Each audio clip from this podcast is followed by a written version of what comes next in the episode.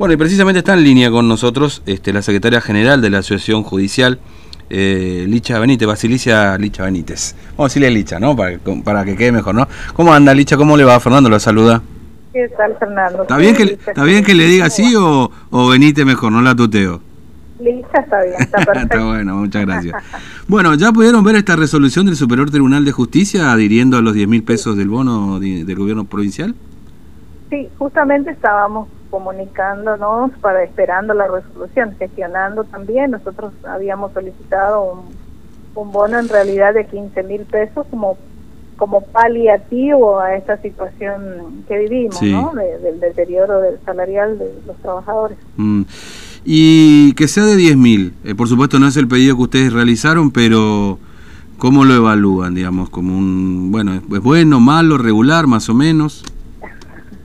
Evaluamos como siempre, evaluamos los judiciales, mm. los, bonos que vienen a fin de año, que en realidad eh, no, no, es de hace mucho tiempo, pero sí a partir creo que del 2018, 17, algo así.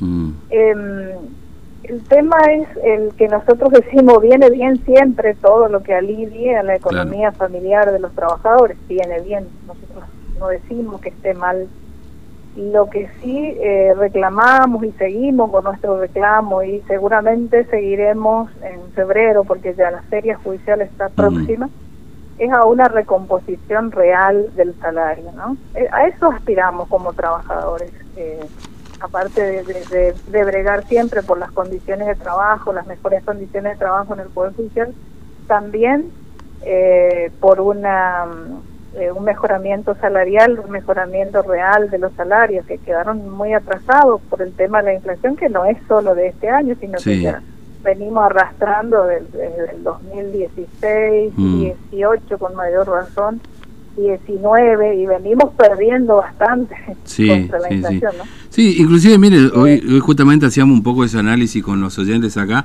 porque decíamos, fíjense que estamos con una inflación muy alta otra vez en este año.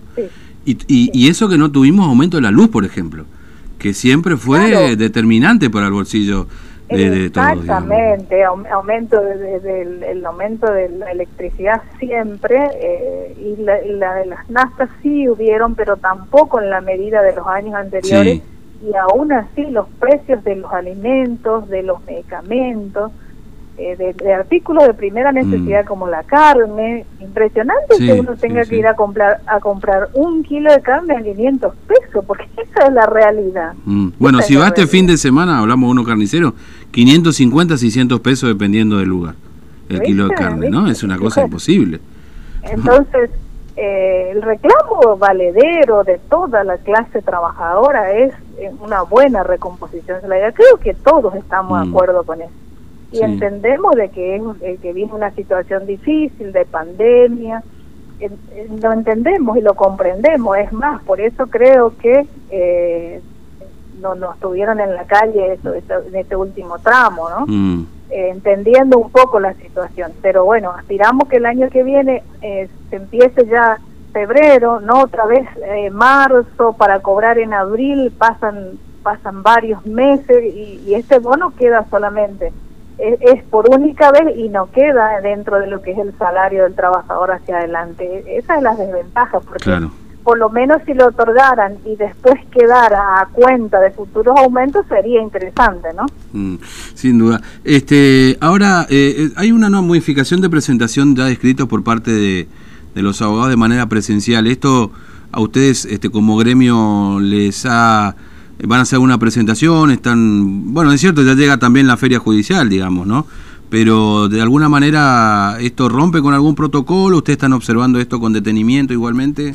Benítez. Nosotros el, mm. el, pedido de la de la reglamentación de la forma de, de, de, solicitud ante los juzgados es del gremio eh, viendo eh, cómo es a través de los pedidos de los compañeros porque usaban también el correo electrónico mm. para, para hacer presentaciones a cualquier hora, cualquier día, y realmente eh, no se podía organizar el trabajo y era un despropósito para con los trabajadores. Eso era así. Mm. el tema de esta reglamentación estamos observando en, en gran parte eh, responde a lo que nosotros habíamos propuesto y un poco también consensuado con lo que los mismos compañeros que trabajan en cada sector nos iban eh, haciendo llegar, sí, las propuestas. Mm. Ahora, bueno, veremos eh, cómo, cómo continúa esto de las presentaciones. Hasta ahora, hasta ahora vemos que se observan todos los protocolos. También es cierto que recién ahora se implementa que también llega la feria y bueno, veremos cómo se continúa el año que viene. Nosotros en reuniones con el presidente del Superior Tribunal de Justicia, el doctor Quintero, siempre le dejamos en claro que el desdoblamiento de turnos, por ejemplo, mm. eh, siempre era por una cuestión de pandemia y de respeto del protocolo, sobre todo del distanciamiento social. Ahora, la posición gremial y de todos los, eh, los compañeros es de que en la medida en que en que la, el estado sanitario nos permita recuperemos nuestro horario habitual esa es nuestra posición mm.